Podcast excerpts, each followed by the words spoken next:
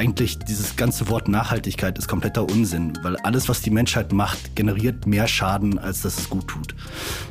So, wenn man diesen Standpunkt hat, dann kann man sich dann orientieren und sagen, okay, wie kann ich am wenigsten Schaden zufügen zu meiner Umwelt?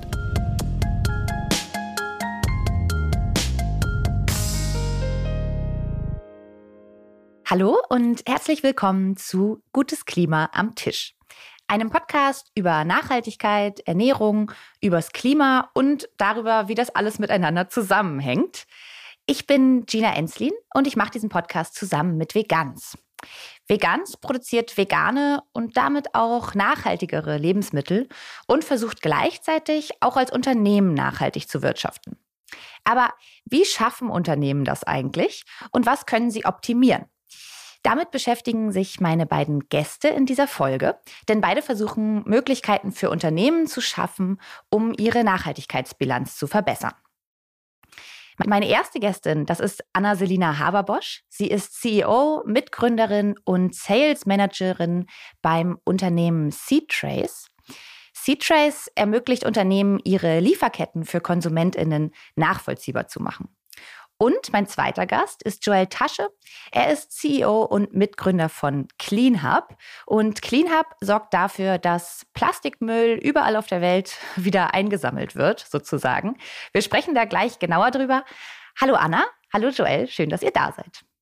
Hallo, freue mich da zu sein. Hallo Gina, freue mich auch sehr da zu sein. Mögt ihr beide erstmal erzählen, was eure jeweiligen Unternehmen genau machen und warum das wichtig ist? Anna, vielleicht magst du einmal anfangen. Ja, sehr gerne.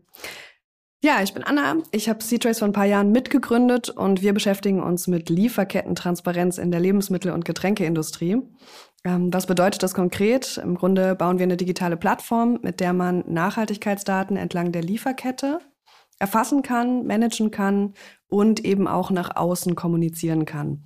Dahinter steht die Überzeugung, dass die Transparenz und Nachhaltigkeit in der Kette auch ökonomisch attraktiv sein muss am Ende des Tages und dass wir Traceability oder Rückverfolgbarkeit endlich mal mit der Nachhaltigkeitsbrille denken müssen und nicht mehr nur daran denken, wann ein Produkt wo war. Genau, und das ist auch der Grund, warum wir daran arbeiten. Und äh, der Hintergrund ist vor allem auch eigentlich die Frustration gewesen, dass wir so fern sind von dem, was wir konsumieren ähm, und so wenig darüber wirklich verstehen, was die Auswirkungen auf Umwelt und Mensch von unseren Entscheidungen so sind. Mhm. Und Joel, wie ist es bei euch? Was macht CleanHub genau? Ich habe es eben schon so ganz kurz zusammengefasst. Ich glaube, das war etwas verknappt. Genau. Ähm, ja, bei uns dreht sich ja, wahrsten Sinne des Wortes alles ums Thema Kreislaufwirtschaft. Ich selber bin am Bodensee aufgewachsen und ähm, war früher sehr, sehr viel Segeln und später Surfen und bin dadurch immer mit dem Thema Kunststoff in Berührung gekommen. Und mich hat es mal wahnsinnig genervt, dass egal wo man auf der Welt hingeht, eigentlich Plastik im Meer rumschwimmt, an Stränden ist, teilweise bis auf die Vulkane hoch die, die Plastikvermüllung sich gezogen hat. Und ich habe damals meinen Job in einem Softwareunternehmen verlassen, um eine skalierbare Lösung für dieses Problem zu finden und bin dabei über die Kreislaufwirtschaft gestolpert. Und ähm, ich glaube, die Kreislaufwirtschaft ist einer der großen Wetten, die wir haben, um auch die ganzen Klimaziele zu erreichen. Was wir aber festgestellt haben, ist, dass zwei Milliarden Menschen global noch nicht an eine Abfallentsorgung angebunden sind. Das heißt, sie konsumieren, produzieren Abfall, aber niemand kommt, um diesen Abfall abzuholen. Und eine Kreislaufwirtschaft ohne Sammelinfrastruktur wird nicht funktionieren, weil irgendwo muss das Material zurückgeführt werden. Und was wir jetzt heute faktisch machen, ist, wir versuchen, so viele dieser zwei Milliarden Menschen an eine Abfallentsorgung anzubinden, dass A, weniger Plastik in die Umwelt und damit auch in die Meere geht und B, auch nachhaltig die ja, Infrastrukturen zu schaffen, dass eine Kreislaufwirtschaft in Zukunft möglich ist. Das Ganze wird heute finanziert von Konsumgutunternehmen, hauptsächlich aus Deutschland und aus Europa. Und wir probieren aber auch durch diese Bewegung so viel Druck aufzubauen, dass die, dass die ganz Großen auch anfangen, Verantwortung für ihre Abfälle zu übernehmen, die sie produzieren und somit ja, auch einen weiteren Schritt für die Kreislaufwirtschaft machen. Magst du einmal in kurz noch die, ähm, magst du einmal kurz noch den Begriff Kreislaufwirtschaft definieren für die HörerInnen? Ja, Es gibt da ganz verschiedene Perspektiven drauf. Ich halte mich mal an den Cradle-to-Cradle-Ansatz. Da geht es darum, dass es technologische Kreisläufe gibt und biologische oder ökologische Kreisläufe. Das heißt, entweder soll ein Produkt, was konsumiert wurde, wieder zu äh, Soil werden, zu ähm, Kompost, den man dann wieder in die Natur eintragen kann, oder etwas soll in einem technologischen Kreislauf bleiben. Das heißt, am Ende des Tages durch Reparatur, durch Recycling wieder als neues Produkt auf den Markt kommen. Das heißt, Ressourcen kommen in Zukunft nicht mehr aus irgendwelchen Minen oder aus Bohrlöchern im Ozean, sondern idealerweise aus der Abfalltonne vor dem Haus. Und was passiert zum Beispiel mit dem Plastik, das ihr sammelt oder das über, über eure Organisationen gesammelt wird? Genau, das große Problem bei der Kreislaufwirtschaft ist, dass ganz viele Produkte noch gar nicht für eine Kreislaufwirtschaft designt sind. Das heißt, sie können nicht recycelt werden. Da gibt es teilweise auch Legislation, vor allem im Food-Bereich darf zum Beispiel ganz häufig Essen oder Nahrung nicht in recycelbaren oder in recycelten Kunststoffen verpackt werden aus Hygienegründen. Das heißt, das Material muss entsorgt werden. Ganz viel Material ist auch technisch nicht recycelbar, zum Beispiel Multilayer-Verpackungen, wo man Kunststoffe und Aluminium hat.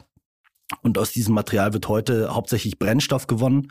Wir haben aber auch ähm, Forschungsprojekte, zum Beispiel mit dem Indian Institute ähm, of Technology, wo es darum geht, was kann man in Richtung chemisches Recycling machen, was gibt's für neuartige Recyclingmethoden, die man hier nutzen kann. Aber wir haben zum Beispiel auch Projekte finanziert, wo daraus Pressspanholz-Substitute produziert werden, dass man daraus dann zum Beispiel Tische produzieren kann. Aber der allergrößte Teil, und da sind wir auch sehr offen, muss heute noch verbrannt werden. Das passiert hauptsächlich in sehr energieintensiven Industrien, wie zum Beispiel im Zementwerk. Dort wird bei sehr hohen Temperaturen gearbeitet und der nicht recycelbare Teil kann so sauber entsorgt werden. Aber ganz wichtig, alles, was recycelbar ist, kann oder wird auch zurückgeführt in die Kreislaufwirtschaft, wird zu neuen Produkten gemacht. Und genau, da muss man einfach dann immer sehr genau schauen, was hat man für einen Kunststoff, wo kann dieser Kunststoff wieder eingesetzt werden. Das heißt, ganz pauschal kann man das nicht sagen. Und ähm, so trennt sich das auf. Joel, du hast jetzt eben gesagt, du bist mit äh, sozusagen mit dem Wasser und mit dem Müll darin so ein bisschen schon aufgewachsen. Anna, was war denn für dich so der Ansatzpunkt, wo du drauf gekommen bist, hey, ich will hier irgendwas verändern und ich will jetzt dieses Unternehmen gründen? Das braucht es jetzt. Mhm. Ähm, also tatsächlich kommt das von meiner Mitgründerin Katharina und mir so ein bisschen aus unterschiedlichen Ecken entlang der Lieferkette. Ähm, Katharina und ich kennen uns schon unser ganzes Leben. Wir kommen beide aus Freiburg, gar nicht so weit weg vom Bodensee, Joel. Ähm, aber genau, und Katharina hat ähm, einige Jahre bei Deloitte Digital Ventures so verschiedene Tech Ventures aufgebaut und ist dann aber nochmal für ein MBA nach Südafrika gegangen. Und wir haben beide uns ziemlich viel in den so Social Entrepreneurship Netzwerken bewegt äh, die Jahre davor. Ähm, sie hatte auch schon eine NGO gegründet und dann hat sie irgendwann entschieden, dass sie weg will eigentlich vom digitalen Geschäftsmodell, lustigerweise, ähm, und war dann in verschiedenen afrikanischen Ländern und hat eigentlich dort viele Frauenkollektive, aber generell Farming-Kollektive unterstützt, direkte Handelsbeziehungen nach Europa zu schaffen. Also in Malawi, Kenia, Limpopo und so weiter. Viel mit Moringa gemacht. Und ich war eben parallel eher so in den Sozialunternehmernetzwerken in Europa unterwegs, vorwiegend in Deutschland und Frankreich ähm, und habe zum Beispiel viel mit Unternehmen wie Conflict Food, äh, die auch unser erster Kunde waren, äh, zu tun gehabt, die dann sozusagen von Farmen wie denen, mit denen Katharina zusammengearbeitet hat, bezogen haben und das dann an uns als Konsument oder Konsumentin weitergegeben haben. Und äh, wir haben uns dann irgendwann zusammengesetzt und haben gesagt, das ist unglaublich, was alles passiert. Also bei den speziellen Produkten vor allem am Ursprung, welcher Impact da ist. Ökologisch, aber auch sozial und ökonomisch. Und wie wenig wir darüber wissen. Und wie riesig diese, nennt es ja immer so schön, Attitude-Behavior Gap ist. Also das, was wir alle sagen, wie wir gerne so nachhaltig und bewusst konsumieren würden und wie wir dann unsere Kaufentscheidungen tatsächlich treffen. Und äh, die Frustration hat uns ziemlich umgetrieben und da haben wir gesagt, es kann nicht wahr sein, dass vor allem die Unternehmen, die es auch besser machen, das nicht schaffen, so richtig auch als Verkaufsargument zu nutzen und für mehr Verständnis bei uns als Endkonsument oder Konsumentin zu sorgen. Und dann sind wir wieder weg vom physischen Produkt und ziemlich schnell zum digitalen Geschäftsmodell gekommen, weil ähnlich wie Joel auch schon gesagt hat, äh, wir auch das Ganze skalierbar lösen wollen. Ähm, und es ist super schön, zwei, drei Farmen zu unterstützen. Aber noch viel schöner wäre es, wenn wir das Problem äh, größer angehen könnten und äh, lösen könnten. Genau. Und ich meine, jetzt seid ihr ja zusammen hier bei mir im Podcast zu Gast. Welche Verbindung gibt es denn eurer Meinung nach zwischen der Arbeit von CleanHub und von SeedTrace? Wir, wir haben uns tatsächlich mal den Büroflur geteilt. Ähm, es gab also auch schon mal eine, eine physische äh, Verbindung. Ich glaube, was, was man ganz klar sagen kann, ist, dass es uns beiden um Transparenz geht und um Transparenz in die Lieferkette ähm, und damit auch die, die verbundenen Effekte, vor allem was die sozialen Standards auch in, in Lieferketten angeht. Ähm, das ist mal meine Zusammenfassung, aber vielleicht hat Anna auch noch andere Punkte.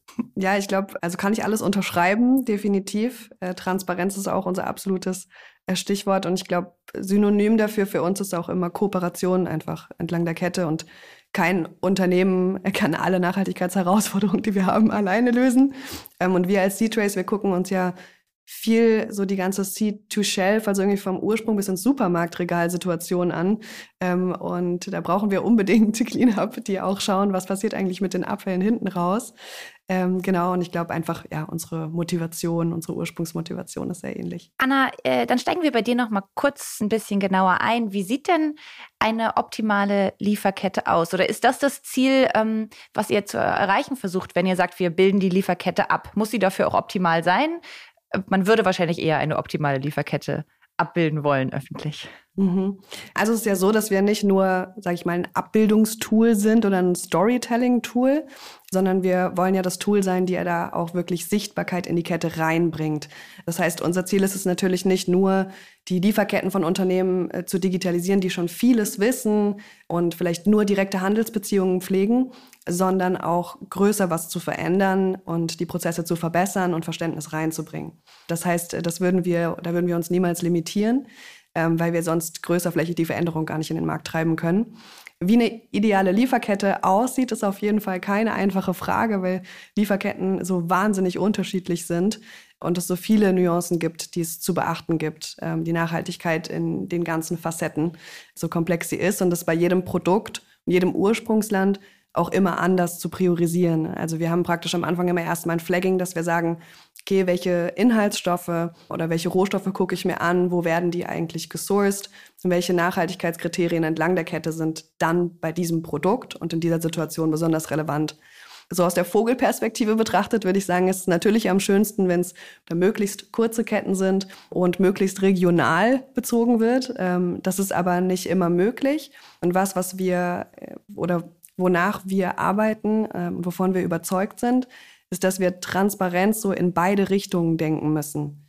Weil wir denken es als Konsumentin, die jetzt irgendwie in Deutschland lebt, so ja, ich möchte halt wissen, was hinter meinem Produkt steht. Und ich will sehen, äh, was da passiert ist, wo es gesourced wird, was ich für einen Impact habe. Ähm, aber wir versuchen das wirklich auch andersrum zu denken. Also, dass jeder entlang der Kette ein besseres Verständnis für die eigene Wertschöpfung hat und entsprechend dann auch an der finalen Wertschöpfung besser beteiligt werden kann ähm, und dass diese Transparenz entlang der gesamten Kette funktioniert. Und das ist eigentlich so unsere Aufgabe, das da reinzubringen, damit man die Prozesse verbessern kann und auch faire Bedingungen für alle entlang der Kette schafft. Am Ende des Tages dann aber auch uns beflügelt als Konsument oder Konsumentin diese Entscheidungen zu treffen und besseres Verständnis zu haben, weil ich glaube, es ist auch keine Überraschung, äh, dass wir oder kein Geheimnis, dass wir alle ein bisschen überfordert sind mit der Situation, äh, dass es so viele Kriterien zu beachten gibt, so viele Siegel und Labels. Die Anzahl hat sich in den letzten Jahren auch verzehnfacht. Und das ist dann wiederum auch noch die Aufgabe, die so transparent zu gestalten und verständlich zu gestalten. Also es zu schaffen, dass wir die Nachhaltigkeitskriterien verstehen, damit am Ende die finale Entscheidung auch die Lieferkette positiv beeinflussen kann. Jetzt sprechen wir ja die ganze Zeit von Lieferketten. Vielleicht können wir mal so einmal kurz ein Produkt nehmen und einmal kurz so eine Lieferkette durchlaufen. Vielleicht ein Produkt, was von ein bisschen weiter wegkommt, damit man da so ein Gefühl für hat, was sind denn eigentlich die Schritte, wenn ich jetzt ich weiß nicht, das ist gut, wenn du was vorschlägst, aber wenn ich jetzt irgendwie so ein Produkt, das auf einen sehr weiten Weg zu mir gemacht hat, was sind denn die Teile der Kette? Mhm. Ja, vielleicht kann ich ein bisschen was zu einem großen Projekt, das wir in der Schokoladenindustrie gemacht haben, erzählen, ähm, weil das ein super spannender Case ist. Bei solchen, ich sag mal, kritischen Rohstoffen, die aus dem globalen Süden gesourced werden, da guckt halt der Konsument und die Konsumentin auch mal ein bisschen genauer hin und da ist auch schon nicht nur rechtlicher Druck da, ein bisschen mehr Transparenz reinzubekommen, sondern auch schon wirklich ein Druck von den Abnehmern und Abnehmerinnen. Und äh, daher auch die starke Motivation bei Produkten wie Schokolade, Kaffee, Nüssen, Tee, Gewürzen und so weiter, äh, da mehr Licht reinzubringen. Und da ist es zum Beispiel so, dass wir einen Kunden haben, die heißen Coa, die sitzen in Zürich und machen Kakaofruchtsaft aus Ghana. Und dort ist es natürlich so, dass die faire Bezahlung oder vielleicht auch eher unfaire Bezahlung äh, in der Industrie ein großes Thema ist und die aber rein B2B vertreiben. Also das heißt, die verkaufen dann an die großen Schokoladenfirmen, die wir so kennen, äh, wie Lind und Sprüngli, aber auch zum Beispiel in Ben Jerry's, die dann praktisch das Produkt weiterverarbeiten. Und äh, da ist es so, dass Coa eben diesen Kakao-Fruchtsaft produziert. Da haben wir dann verschiedene Farmkooperativen mit mehreren tausenden Farmern, Farmerinnen. Und die liefern dann praktisch das Kakao-Fruchtfleisch an bestimmten Sammelstellen. Dort wird dann bezahlt. Dann hast du verschiedene Herausforderungen. Äh, kann man überhaupt alle Personen anschließen? Haben sie überhaupt Smartphones? Äh, haben sie Internet? Kann ich die ganzen Daten zu den Transaktionen erfassen, um das Ganze wirklich auch rückzuverfolgen? Und dann wird das Ganze weiterverarbeitet und geht dann an unterschiedliche Abnehmer, die dann das finale Produkt daraus machen. Ähm, so wie zum Beispiel die Praline, die wir dann bei Sprüngli kaufen. Und das große Thema da war jetzt erstmal zu gucken, was ist der Impact am Ursprung. Ähm, also dort schaffen wir es tatsächlich auch, die Bezahlungen an Kakaoanbauende in Echtzeit nachzuweisen, also nicht nur rückzuverfolgen, sondern auch zu verifizieren, dass es alles bei der richtigen Person ankommt. Und damit kommen super viele Herausforderungen. Was bedeutet das überhaupt? Können Sie davon leben? Wie verändert sich das über die Zeit und wie kommunizieren wir das dann nach außen? Und das ist nur einer von vielen, vielen, vielen Aspekten, die man beachten muss. Okay, also das eigentlich teilt ihr euch das Thema ja so ein bisschen auf. Äh, Anna, ihr setzt, äh, macht den ganzen Teil bis zum Supermarkt und Joel, ihr übernimmt dann die Verpackung, nachdem es aufgegessen wurde, so ungefähr. Und ihr beide, äh, in beiden Unternehmen schlagt ja letztendlich äh, bessere Standards vor oder fordert bessere Standards.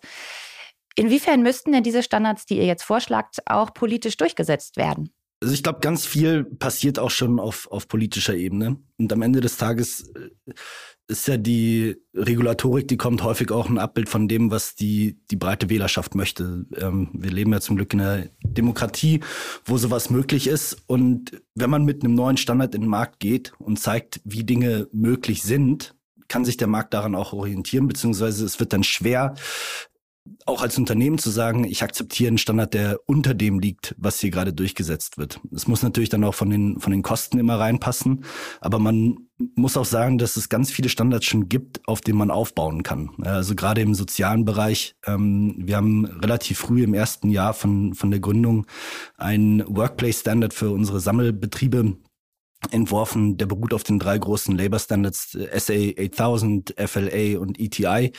Und aus diesen verschiedenen Standards kann man sich dann seinen Workplace-Standard definieren und den auch auditieren lassen nach gängigen Regeln. Und da geht es vor allem drum, aus der Erfahrung von anderen Unternehmen zu lernen, weil ich glaube, was was für mich eines der ganz, ganz großen Learnings war der letzten Jahre, ist, es geht immer um Transformation, es geht immer um Prozess. Man hat immer irgendwo einen Startpunkt und möchte auf die nächste Ebene und von dort dann immer weiter. Es ist selten so, dass man Status quo hat, der wird dann komplett eingestellt, man denkt alles komplett neu und fängt nochmal von vorne an. Und in diesem ganzen Prozess ist irgendwo auch die, die Gesamtwirtschaft in meinen Augen. Und dementsprechend muss auch die Regulatorik ständig angepasst werden. Und das ist nie ein Prozess, der abgeschlossen ist, sondern der, der fortlaufend immer weiter sich trägt. Und da sehen wir uns als Unternehmen auch in der Pflicht, diesen Standard weiterzuentwickeln und immer mehr zu machen und den neuen Status quo nie zu akzeptieren, sondern immer zu sagen, okay, wo kann man eigentlich besser werden? Wo, wo muss man jetzt ansetzen, dass, dass es allen Leuten entlang der Wertschöpfungskette auch besser geht. Ja, so, so sehen wir das. Wir sind im Austausch mit der, mit der Regierung und was man auch dazu sagen muss, ist ganz häufig, wenn man sich die Märkte anschaut, wo wir aktiv sind, ist ein Minimum Wage, ein Mindestlohn auf gar keinen Fall gleichzusetzen mit einem Living Wage, also mit einem Lohn, von dem man auch wirklich leben kann. Das heißt, wenn man sich nur an der Regulatorik, die im Markt bereits besteht, orientiert, dann macht man das Leben selten besser für, für viele Leute, die, die an so einer Wertschöpfungskette beteiligt sind. Und dann ist es aber auch sehr, sehr viel Arbeit natürlich mit den Zulieferern zu sprechen und die zu überzeugen, mehr zu bezahlen. Das ist auch kein Prozess, der, der von heute auf morgen abgeschlossen ist, sondern da müssen auch innerhalb der Unternehmen Veränderungsprozesse stattfinden. Und ich glaube, das ist so ein bisschen das, was wir auch mit Transparenz meinen. Wenn, wenn klar ist, wer ist eigentlich an so einer Wertschöpfungskette beteiligt, von der Person, die den Abfall irgendwo abholt, an einer, an einer Haustür oder einsammelt, bis hin zum, zum Chef, sage ich mal, des Unternehmens, der diese Leute anstellt, da sind sehr, sehr viele Stakeholder mit dabei. Man muss sichtbar machen, mit wem hat man es zu tun und dann kann man anfangen zu intervenieren. Ja, ich kann auch auf jeden Fall noch mal ein, zwei Punkte dazu äh, ergänzen oder auch aus unserer Perspektive unterstreichen.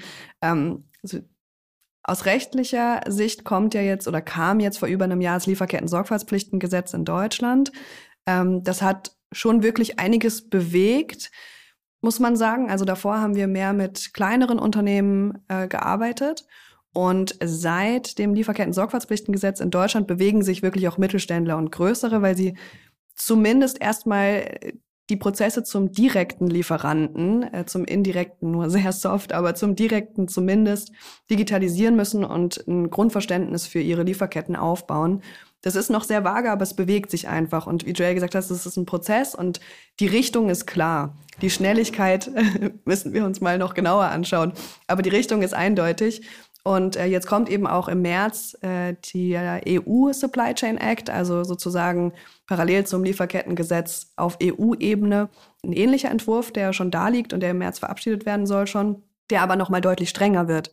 Also da geht es dann wirklich darum, nicht nur zu sagen, was macht eigentlich mein direkter Zulieferer, sondern was passiert in meiner ganzen Lieferkette. Und ähm, ich habe als die eine Lieferkette das Beispiel von Coa genannt. Das ist natürlich eine sehr klare, einfache Lieferkette.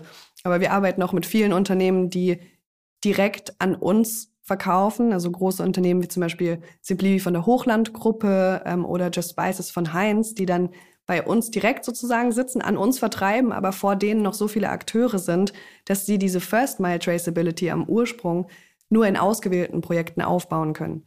Ähm, und die müssen wir dann auch abholen. Und ich glaube, es geht genau darum, diese Standards durch Projekte auch mit zu setzen und zu zeigen, was möglich ist und das immer weiter nach vorne zu treiben. Deshalb haben wir auch Kunden wie Coa, die sagen, hey, wir bauen hier am Ursprung die volle Transparenz auf bis zum individuellen Farmer oder der Farmerin. Aber wir müssen natürlich auch an der anderen Seite der Lieferkette versuchen, äh, die Sichtbarkeit zu schaffen. Und äh, der letzte Punkt, äh, wo ich auch nur ähm, unterschreiben kann oder den ich auch nur unterschreiben kann von Joel ist, dass wir da auch zusammenarbeiten müssen. Also wir müssen uns auch austauschen mit anderen Unternehmen, damit wir gemeinsam die Standards treiben und nicht jeder seine eigene Suppe kocht.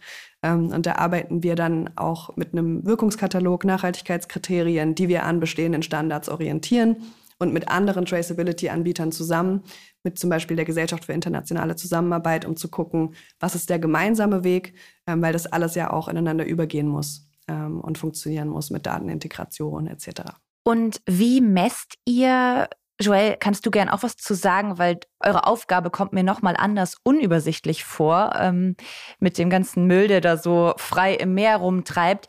Wie messt ihr, ob es sozusagen gut läuft und ob ihr eure Mission erfüllt. Hm. Wir, wir sehen das jeden Tag, weil bei uns wird jede einzelne Transaktion, also wenn zum Beispiel irgendwo Abfall gesammelt wurde und eingewogen wird, jeder einzelne Datenpunkt wird fotografisch festgehalten. Wir haben für die Sammelbetriebe eine relativ einfach zu benutzende App entwickelt, mit der sie den kompletten Prozess registrieren müssen. Die Daten werden hochgeladen, werden angereichert über verschiedenste Algorithmen und jeder einzelne Datenpunkt wird überprüft. Das heißt, unser System guckt dann zum Beispiel, erkennen wir eine Waage drauf, erkennen wir den Abfall da drauf, haben die Leute auf den Bildern Handschuhe an, haben die Leute auf den Bildern Schuhe an, also sind auch gewisse soziale Parameter gegeben.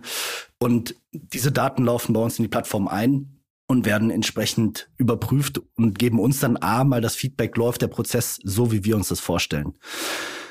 Die Frage danach, ob das gut läuft oder nicht, ist bei uns so geregelt, dass wir uns Sammelvolumen gesetzt haben, die wir erreichen möchten. Und da kann man dann ständig den Abgleich ziehen, weil wir jeden Tag Live-Feedback bekommen, wie viel wurde gesammelt. Und das orientiert sich auch daran, wie viel Auftrag kriegen wir von der Industrie, wirklich Abfälle einzusammeln. Und dahinter liegt dann aber auch nochmal ein Wirkungsmodell, wo wir einfach sagen, okay, unsere Tätigkeiten beziehen sich auf küstennahe Gebiete, das heißt im, knapp im, im Radius äh, von 20 Kilometern von, von Küstenregionen sehr, sehr häufig in ähm, sehr ländlichen Gebieten, wo eine normale Müllabfuhr einfach nicht kommt. Und wir sind auch mittlerweile dabei, dass wir so weit gehen, dass die einzelnen Häuser, von denen der Abfall abgeholt wird, mit QR-Tags äh, mit QR versehen, wo wir dann auch nochmal über die ähm, GPS-Daten nachvollziehen können, wo kommt der Abfall her, kommt er aus den, wirklich genau aus den Gebieten, wo wir uns das vorstellen und wo er herkommen soll, dass unser Wirkungsmodell funktioniert, ja. Und das sind eben auch diese iterativen Schritte. Man baut Vertrauen zu einer Sammelorganisation auf und rollt dann dieses Oper Operation System aus und wird im Tracking immer genauer und genauer. Und darüber können wir relativ gut feststellen, ob wir auf Plan sind.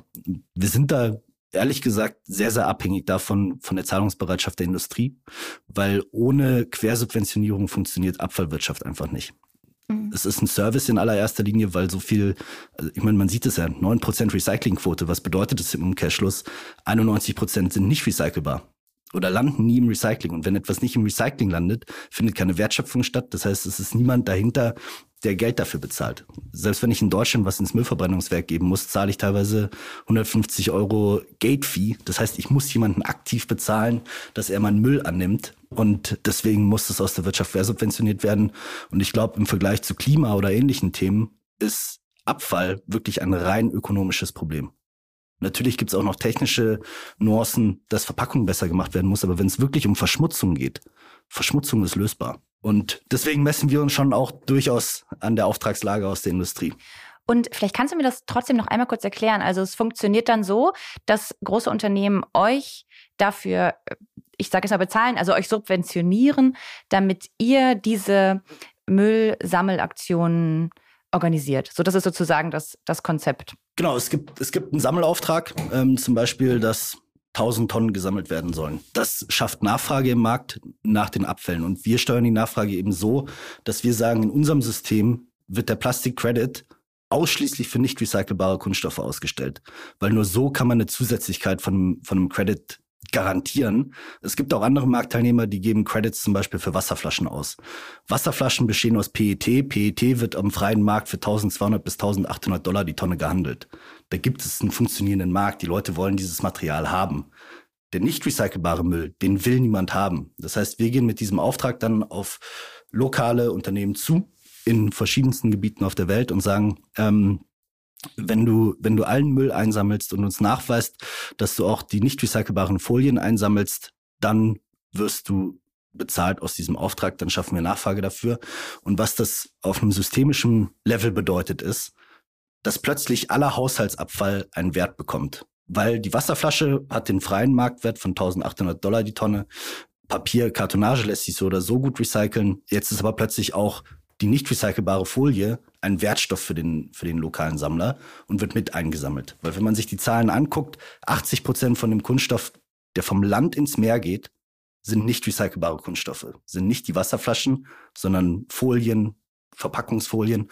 Und wir sagen, in dem ersten Schritt geht es jetzt mal darum, dieses Material mit einzusammeln und dann hat man ein funktionierendes Sammelsystem, über das auch mehr und mehr und mehr Rohstoffe zurückgeführt werden können. Es ist, es ist nicht ganz, ganz einfach. Ähm, es ist, äh, das ist schon immer mein Struggle, dass es nicht so leicht zu erklären ist.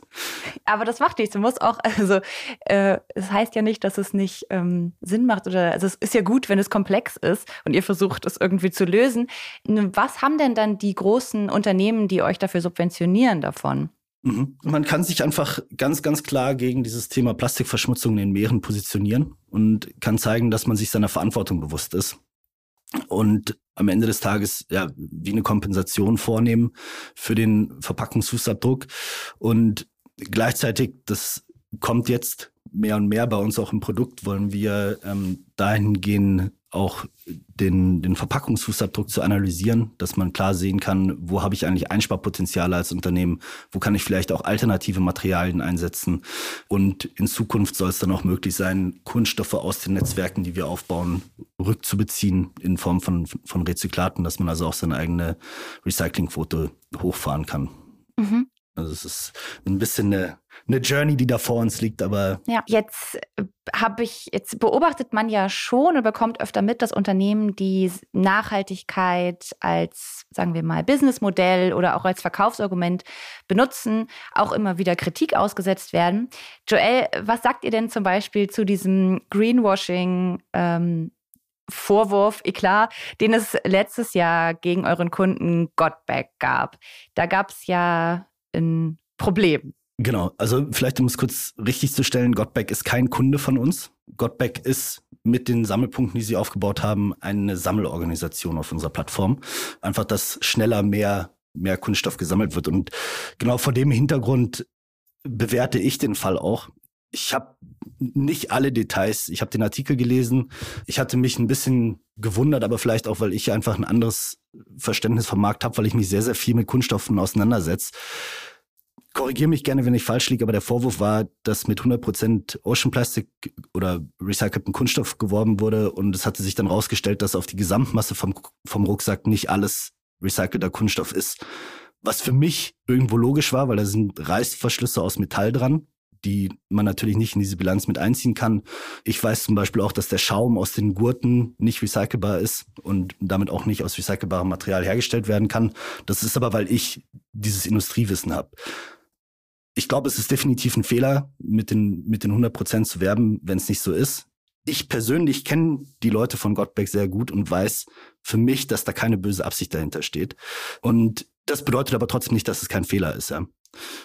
So, ich weiß, was Gottbeck für einen wahnsinnigen Aufwand in Indonesien betreibt, um Abfallsammelsysteme zu entwickeln. Und ich meine mir auch die, die Meinung bilden zu dürfen, dass niemand, der in den Abfallbereich geht als Unternehmer, an allererster Linie Kapitalist ist. Natürlich will jeder Geld machen und will jeder ähm, Geld verdienen, aber das ist eine wahnsinnige Arbeit. Ja, man arbeitet sich da teilweise an kulturellen Grenzen komplett ab.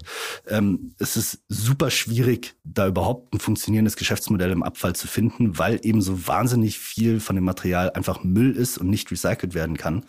Und all die Punkte bedeuten natürlich nicht, dass die Aussage von, von Gottberg nicht richtig war. Ich glaube, man muss aber in Modus kommen, dass man diskutieren kann und dass man, dass man in Dialog tritt. Und ich will, ich will da jetzt nicht zu einer, zu einer kompletten Gesellschaftskritik ausholen, aber ähm, ich habe vorher schon mal angesprochen, ganz vieles ist ein Transformationsprozess. Und auf diesem Weg wird, wird man Fehler machen. Und ich finde zum Beispiel die Rolle, die NGOs spielen, wahnsinnig wichtig, um Accountability reinzubringen. Ich finde auch die Rolle, die die Presse spielt, wahnsinnig wichtig, um Accountability reinzubringen, weil eben Aussagen doppelt und dreifach geprüft werden. Ich kenne den ganzen Austausch zwischen dem Medium und, und Gottbeck nicht. Ich weiß nicht, ob man darüber sprechen konnte oder ob man auch die Möglichkeit gegeben hat, selber ein Statement vielleicht abzugeben oder Dinge zu ändern und zu sagen, hey, wir haben hier einen Fehler gemacht. Und ich glaube, dazu sollte man irgendwie die Chance kriegen, weil wie gesagt, ich glaube nicht, dass es aus einer aus einer Böswilligkeit heraus passiert ist. Ja, das ist so ein bisschen meine Meinung dazu. Also keine kein abschließendes Urteil. Ich glaube, wir sollten einfach nur grundsätzlich bei all diesen Themen lernen, in in den Dialog zu treten. Ich weiß, dass es in Zeiten von Social Media irgendwie super schwierig geworden ist, weil es gibt nur noch richtig und falsch und dazwischen gibt es sehr, sehr wenig. Und wenn man probiert, das dazwischen zu erklären, dann kriegt man keine Aufmerksamkeit auf den Plattformen.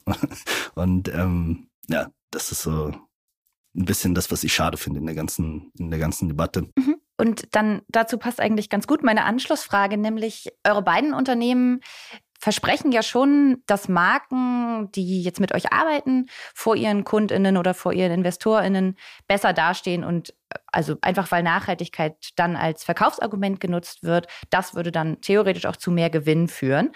Anna, du darfst gerne mal wieder. Ähm, ist das für euch ein Widerspruch zum Nachhaltigkeitsgedanken? Oder wie geht das zusammen? Mhm. Also es ist auf gar keinen Fall ein Widerspruch. Ich glaube, sonst würden wir hier alle nicht sitzen ähm, und äh, unsere Unternehmen als Social Businesses oder wenn man es so nennen möchte, als impactorientierte Unternehmen aufbauen.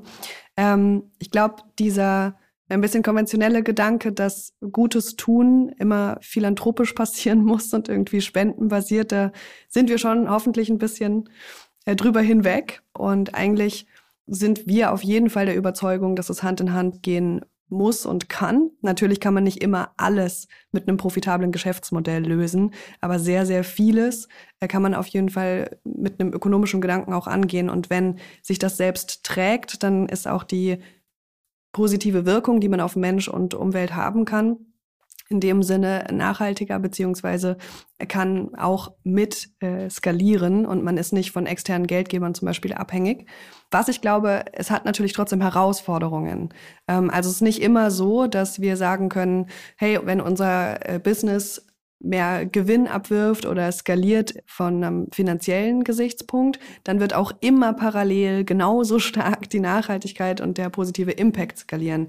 Natürlich muss man sich dann manchmal Fragen stellen und ich glaube, das sind häufig Fragen ähm, von kurzfristiger Orientierung versus mittel- oder langfristiger Orientierung. Also oft die Frage, okay, kurzfristig ist eine bestimmte Entscheidung oder eine Umorientierung, Umorientierung im Geschäftsmodell vielleicht besonders attraktiv finanziell. Also wir haben häufig dann auch zum Beispiel Gespräche gehabt mit Investoren, die gesagt haben, oh, aber dann könnte man ja das noch machen und den Twist und das noch als Marketing-Gadget hinzufügen und so weiter, wo wir dann halt sagen, okay, das mag jetzt vielleicht kurzfristig attraktiv klingen, aber langfristig fällt uns das allen auf die Füße.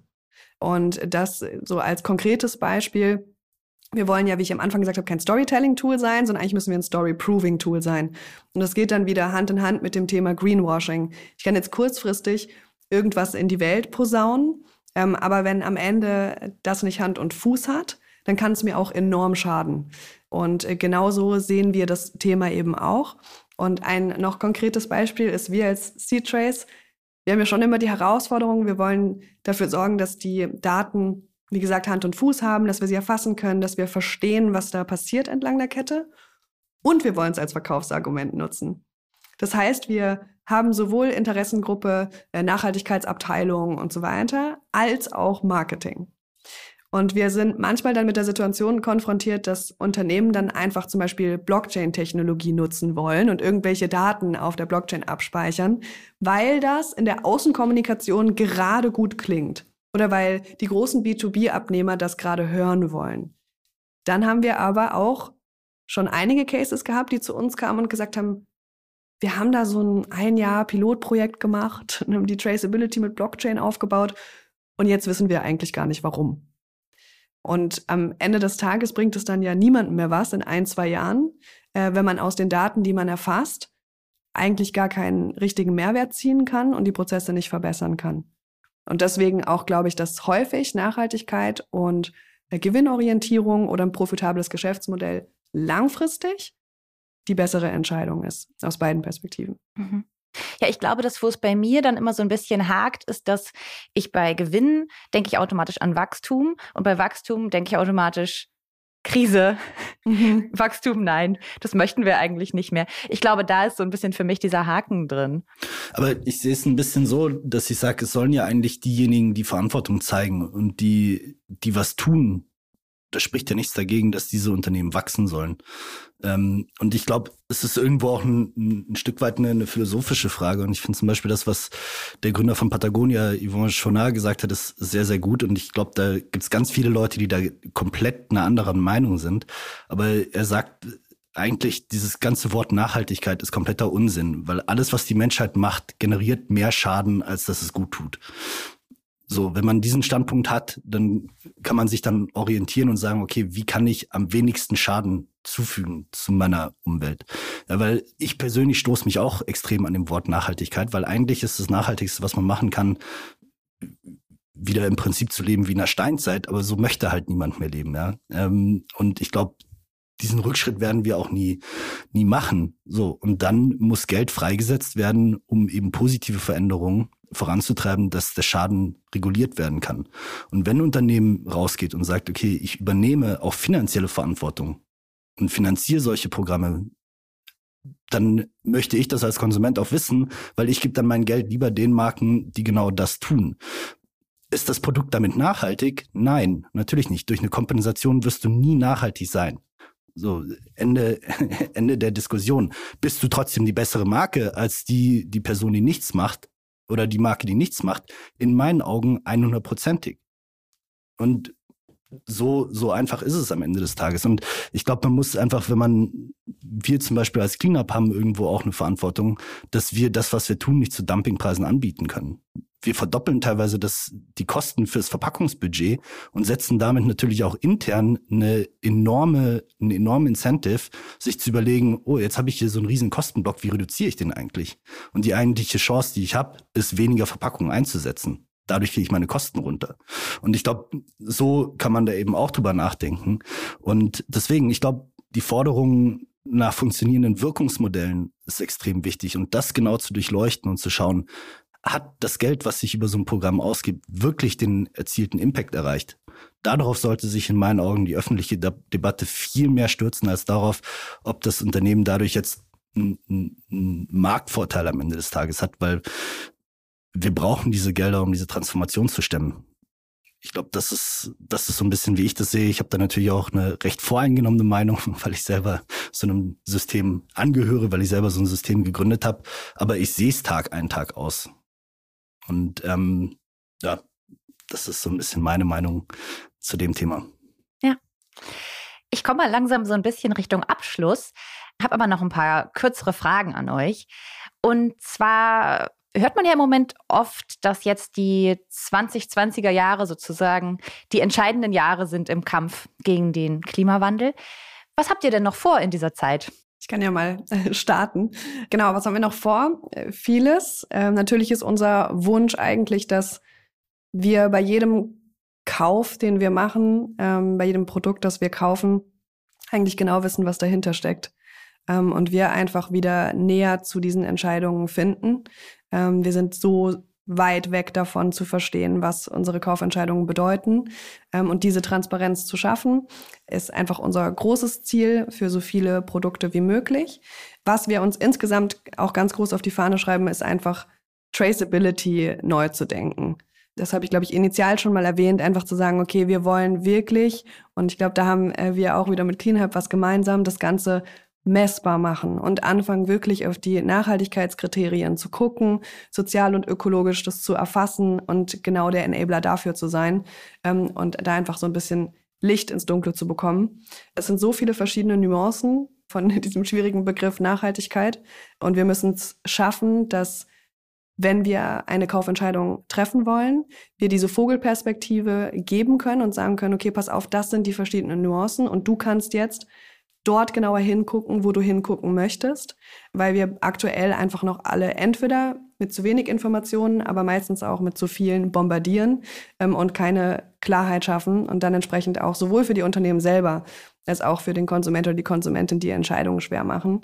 Und diese, diesen Schritt schaffen von wir treffen Nachhaltigkeitsentscheidungen auf Basis von Industry Averages, von irgendwelchen Benchmarks, von Sekundärdaten äh, hin zu der Erfassung von Primärdaten, um wirklich die spezielle Lieferkette und den speziellen Impact, den man tatsächlich hat, zu verstehen, anstatt den immer nur mit irgendwelchen Durchschnittswerten so Pi mal Daumen über den Haufen zu werfen. Mhm. Und Joel, was habt ihr auf der Liste für die nächsten sieben Jahre?